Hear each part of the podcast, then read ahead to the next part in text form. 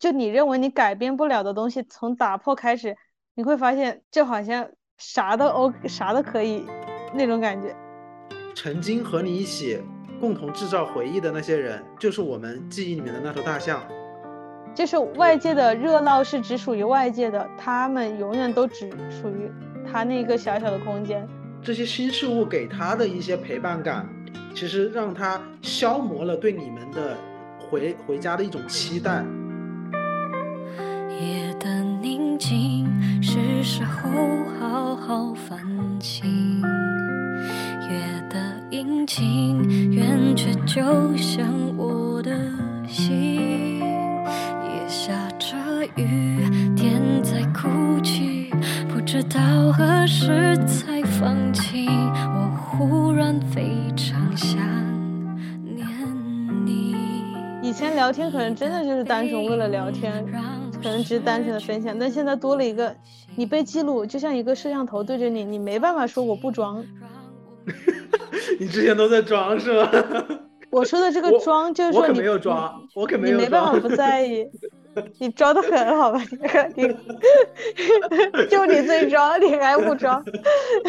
我没有，你别乱说。其实我今天就是，嗯，你说到这个录播课的事情，我就很想就类比一个事情。你不是说到我们最开始，其实你很是追求那个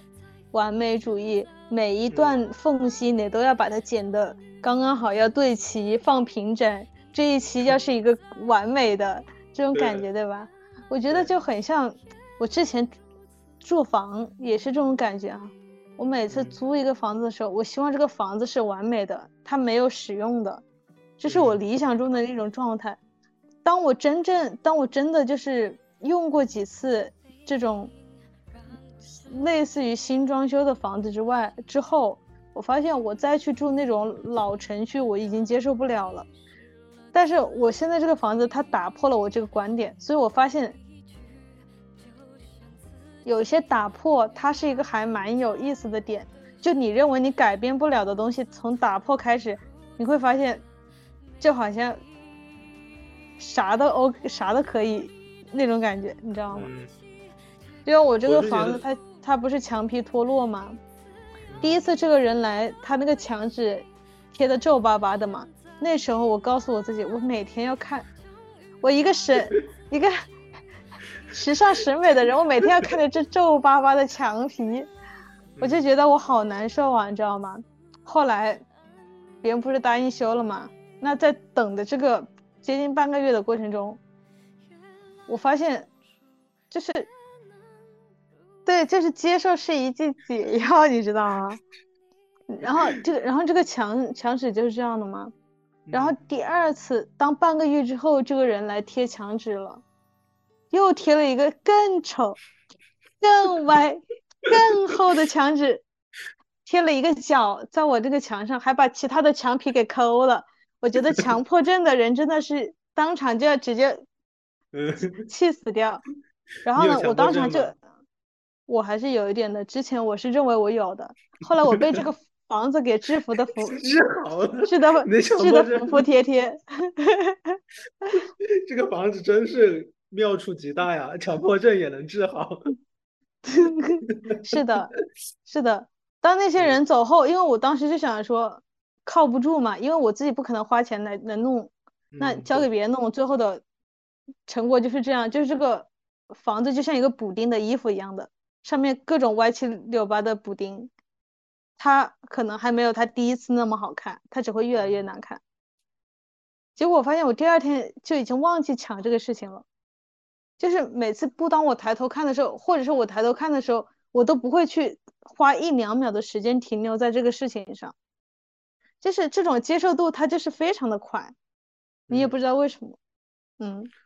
会不会就是因为房子不是你的？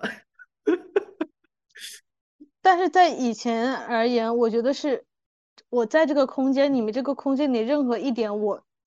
觉得不舒服的位置，我都会要去移它。嗯。所以为什么我就说这个墙，墙的面积那么大，它其实占这个空间的一个视觉的可能三分之一的一个位置。就是你说到这个，突然想起我之前也有跟你说过，我家现在这个房子的嘛，就是我爸妈有一个我认为不是一个好习惯的东西，他就会收，他会把很多东西都收集起来，就是很多东西 类似吧，就是很多现在可能看起来一点都没有用，但是我爸就会觉得他总有一天会有用处的，然后家里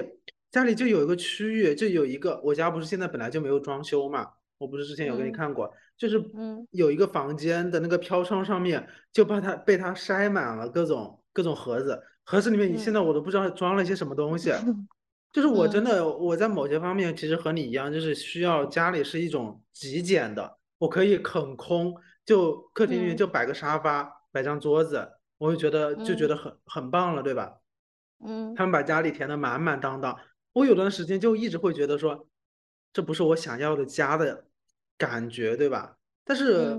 嗯，也是迫于呃某种原因吧。他们现在是这个房子的真实的居住者，他们是每天生活在这个房子里面的。我只是好像每次隔几个月回去的一一个过客一样，你知道吗？嗯嗯。所以很多东西就，嗯，我觉得我也是在接受。就是如果真正哪一天我爸妈说他把这个房子完全给我。让我一个人住，他们去回到老家或者是在别的地方住的时候，我可能就会把它收拾成我自己想要的样子。但是我也会被对，但是我也会被家庭的这种呃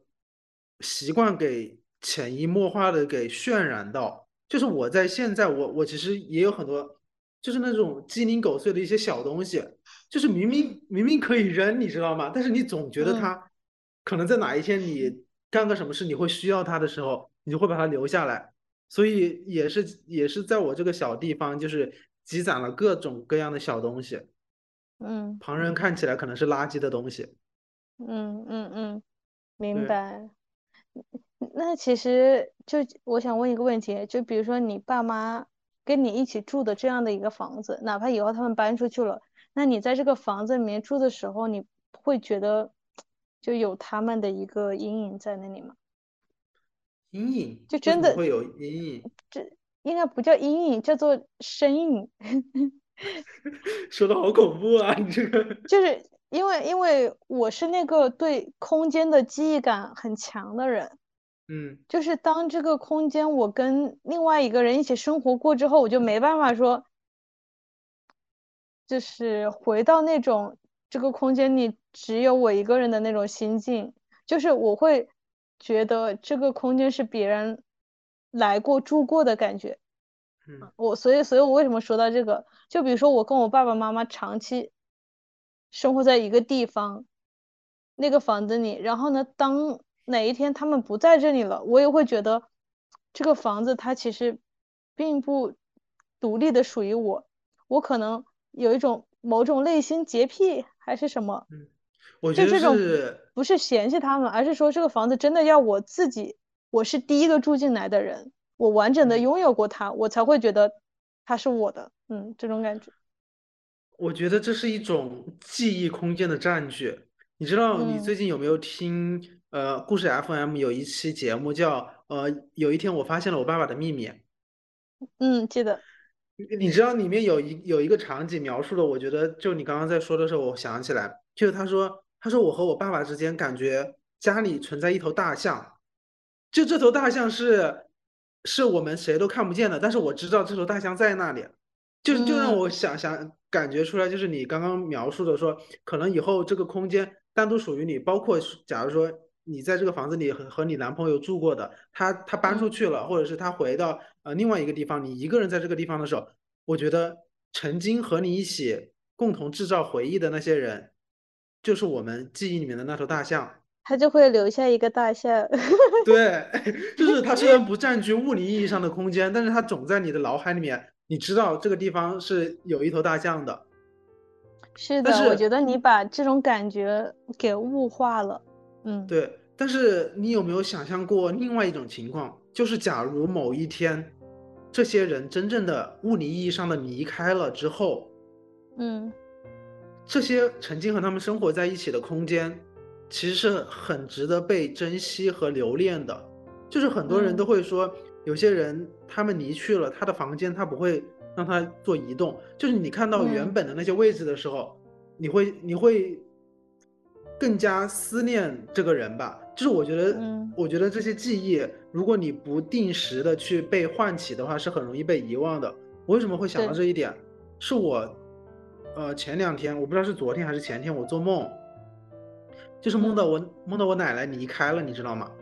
嗯，就是嗯她离开了之后，就是我我好像是在梦里梦到她离开了，然后我、嗯。我回到那个原本的房间的时候，然后我打开我的相册，我以前给她拍的一些视频，包括嗯。我现在只要给她打电话，我旁边有另外一个设备，我就会把录音机打开，就是我把这台设备外放，我就想把这些东西一定要留下来，就是可能声音很嘈杂，他可能听不清我在说什么，就是但是他那个声音我要记录下来，我在梦里好像就在做这样一个操作，然后就嗯就是我突然在梦里醒过来之后，我发现我奶奶就在我旁边，我当时那一嗯下的惊喜和快乐，就像就像失而失而复得的那种感觉，你知道吗？就非常的真实。对对对，其实这种家人或者是亲人离世这种梦境我也有过，真的就是会，所以我觉得梦是一个还蛮神奇的事情，它会让你有一个真实的体验，但是这个事情又是假的，对，这还蛮科幻的，不叫科幻，梦幻。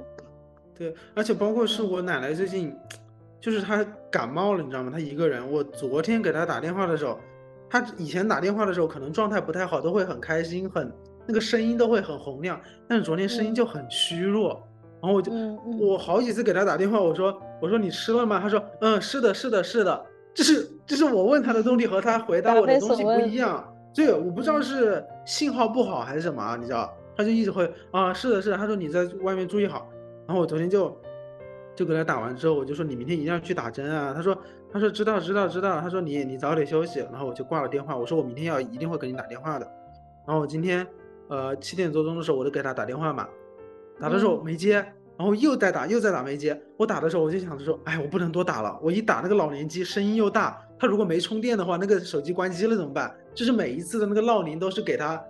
呃嗯消耗嗯它电量的时刻嘛？对，我在我在嗯想这个问题。然后刚刚你跟我说你到家了，然后你一个视频打过来的时候，我说我要上去准备了一下，我不是中间空了很多时间吗？你知道我去干了什嗯么？我我第一个就是我我下楼去上个厕所，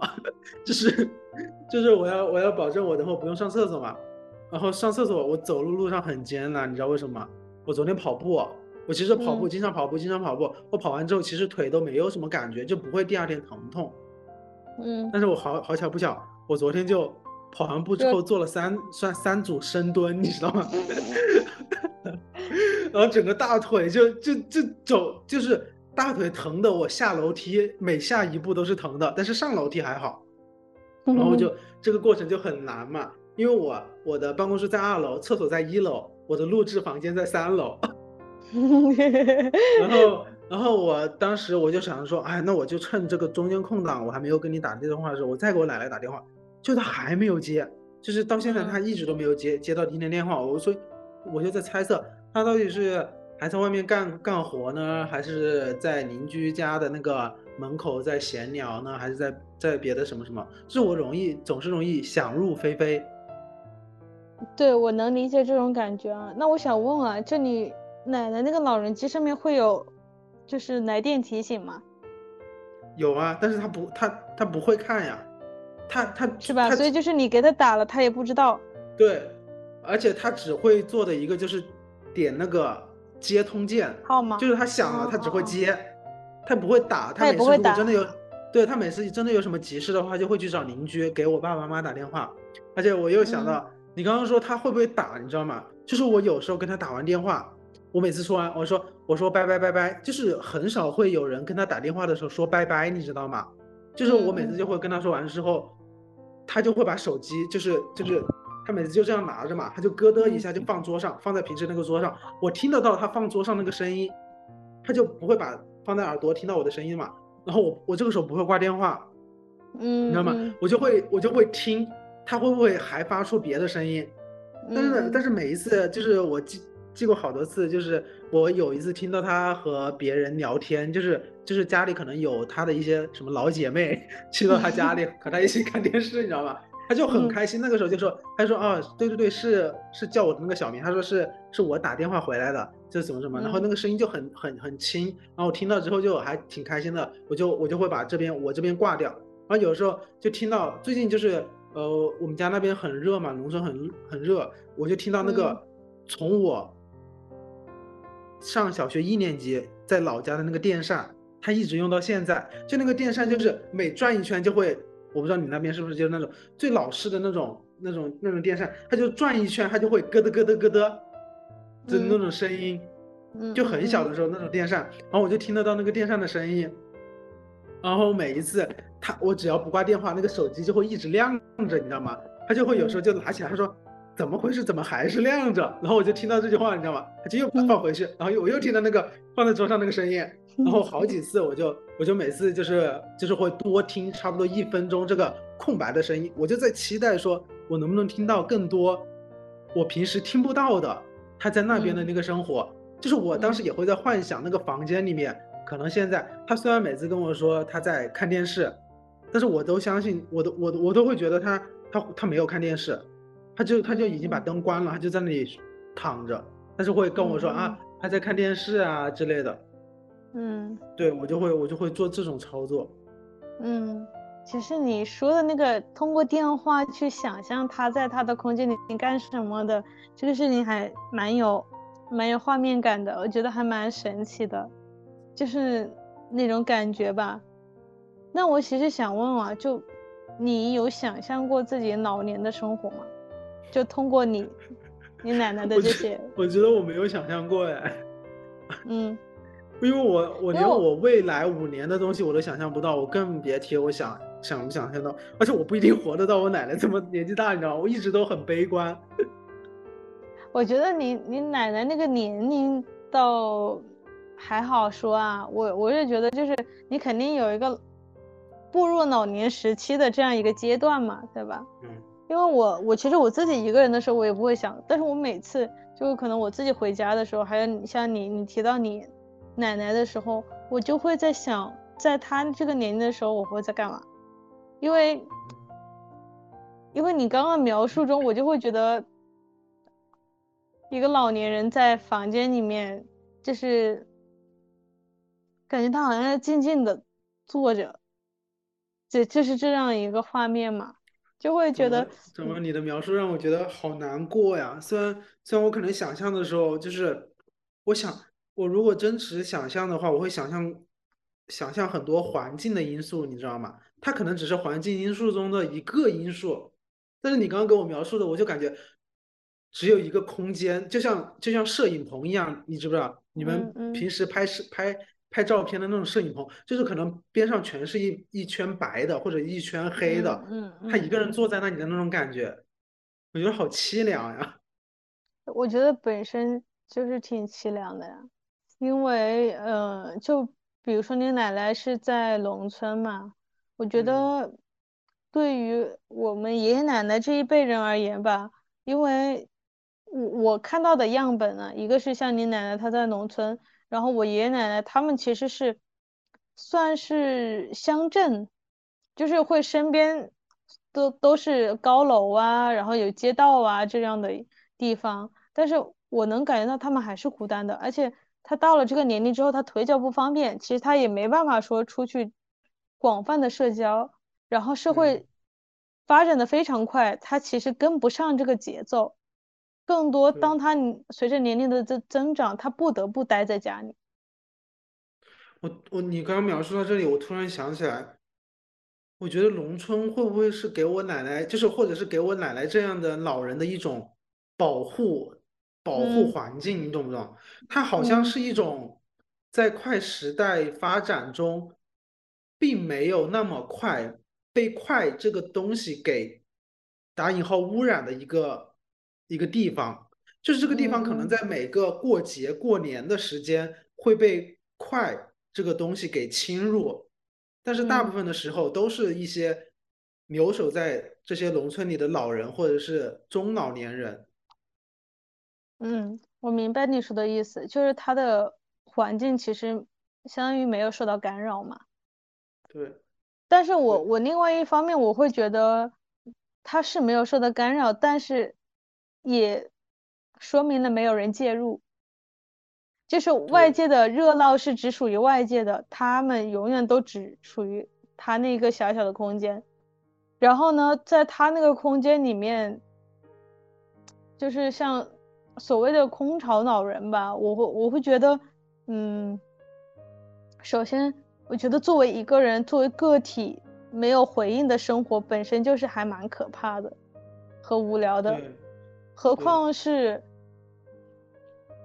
当我一整天都是，我也不需要上班，也不需要干嘛。你说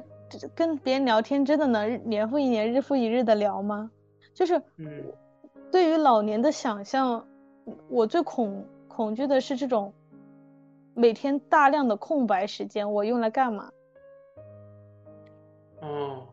就没有，就是其实我不是想渲染那种悲惨或怎样啊。而是我觉得它这是一个实实在在的问题，就是他们不需要上班，他们也没有太多的兴趣爱好，聊天真的能从早聊到晚吗？那这样大量的时间，他们在干嘛？像我们爷爷奶奶那种，很多他的文化水平不支撑他去看文学作品，去丰富自己的精神世界。嗯嗯嗯，他们可能更多的就是看看什么抗战剧、抗战剧啊 之类的，你知道吧？嗯，然后你，然后你说到这个网络环境污染的问题，就是我发现真的是有两个极端啊，而且我觉得这这是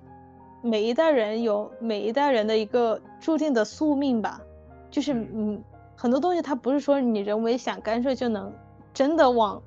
你想要的那个理想完美的那个方向去发展的，就比如说你奶奶她是在农村，她可能也不怎么玩手机，对吧？她的生活其实没有怎么被打扰。那像我奶奶，她在城市里生活，然后呢，我们给她配了智能手机，并且教了她去玩抖音这个事情。但是我看到的是什么，你知道吗？就我看到的，就我从外地回来之后，我每次回到家，我就看到我奶奶在那里刷抖音。嗯。但是这种刷，并不是，嗯，就之前。我从别人那里听到的那种啊，他在接受新世界，然后呢，他在成长的这种感觉，而是其实，嗯，抖音本来就是一个大数据的推送，就是很多跟他同龄的人可能表演一下干嘛干嘛的那种，你知道吧？他就是点开，嗯，刷笑一下，滑，点开笑一下，滑，而且他在跟我们讲话的时候，他手没停过，你知道吗？嗯，就是。我没办法去感透感同身受，这是一种什么感觉？可是在我看来，嗯，我觉得很奇妙，也有点复杂。我觉得，我觉得像是一种看家里小孩沉溺网络网络的那种感觉，但是你，但是他又是个老人，你不能用用小孩沉迷网络的这个说辞去说他，就是他不是你设想到你给他让他去接触网络，反而是造成这样一个。局面的一个一个一个现象出现了，对吧？是是的，就是我觉得这个事情，首先，其实在我看来，我觉得只是我个人认为，我觉得好像也并没有说给他带来什么，只是说他之前从外出门去了解的东西，他现在可以从手机上去了解了。然后另外的一方面是，我觉得他在看的过程中，嗯，更多的是在完成一个动作，给我的感觉。是他停不下来这个动作，并不是说他真的看了什么，因为他在看的过程中，他就比如说滑到一个小孩在哭，他就说啊，你们在看这个小孩在哭，一滑看到这个人在跳舞，哎，你们在看这个人在跳舞，一滑就会 让我感觉，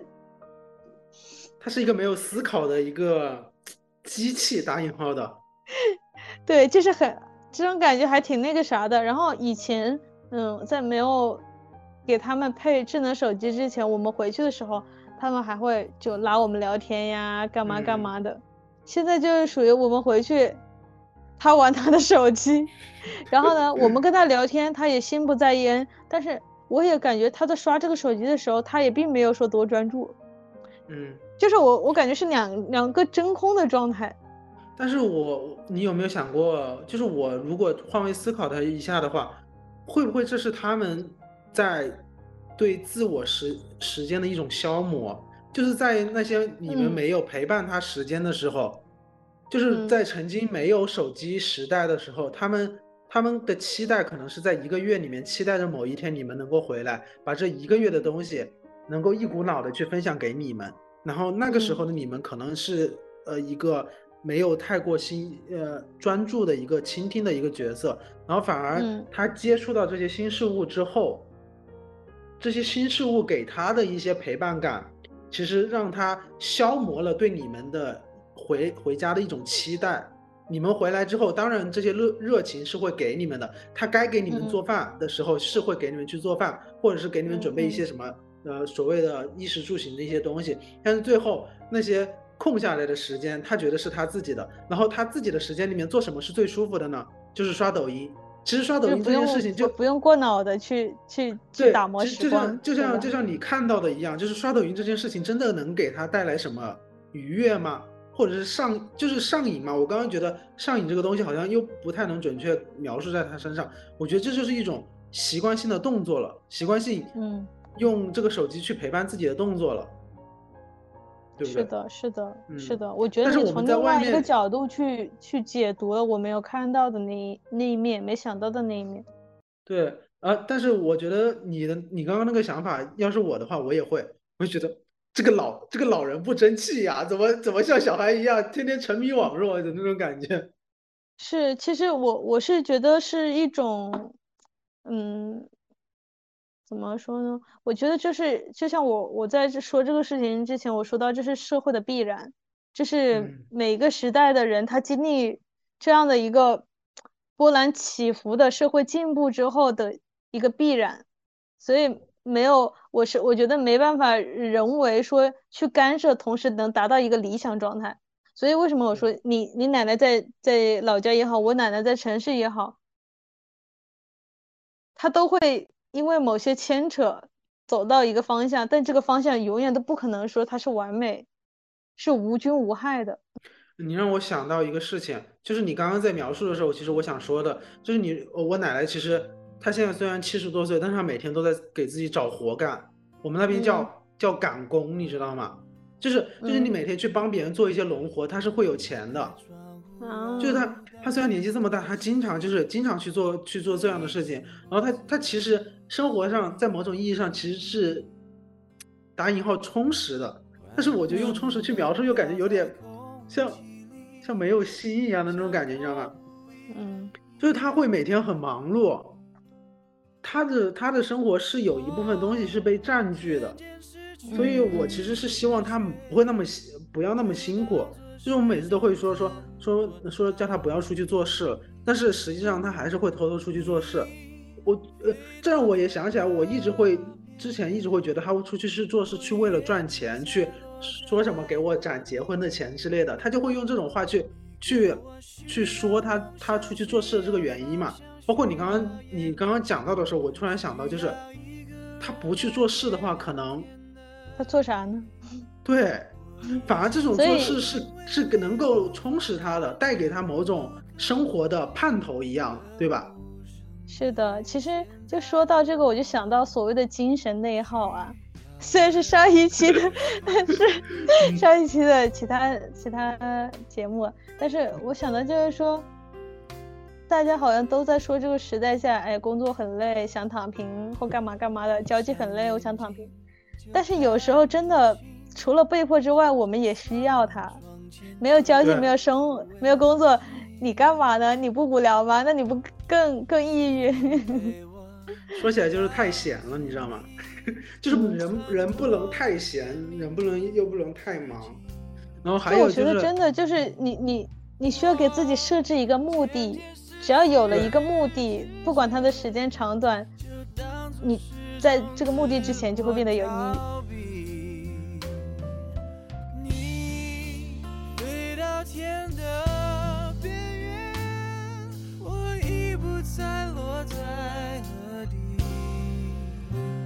一个我需要梦想，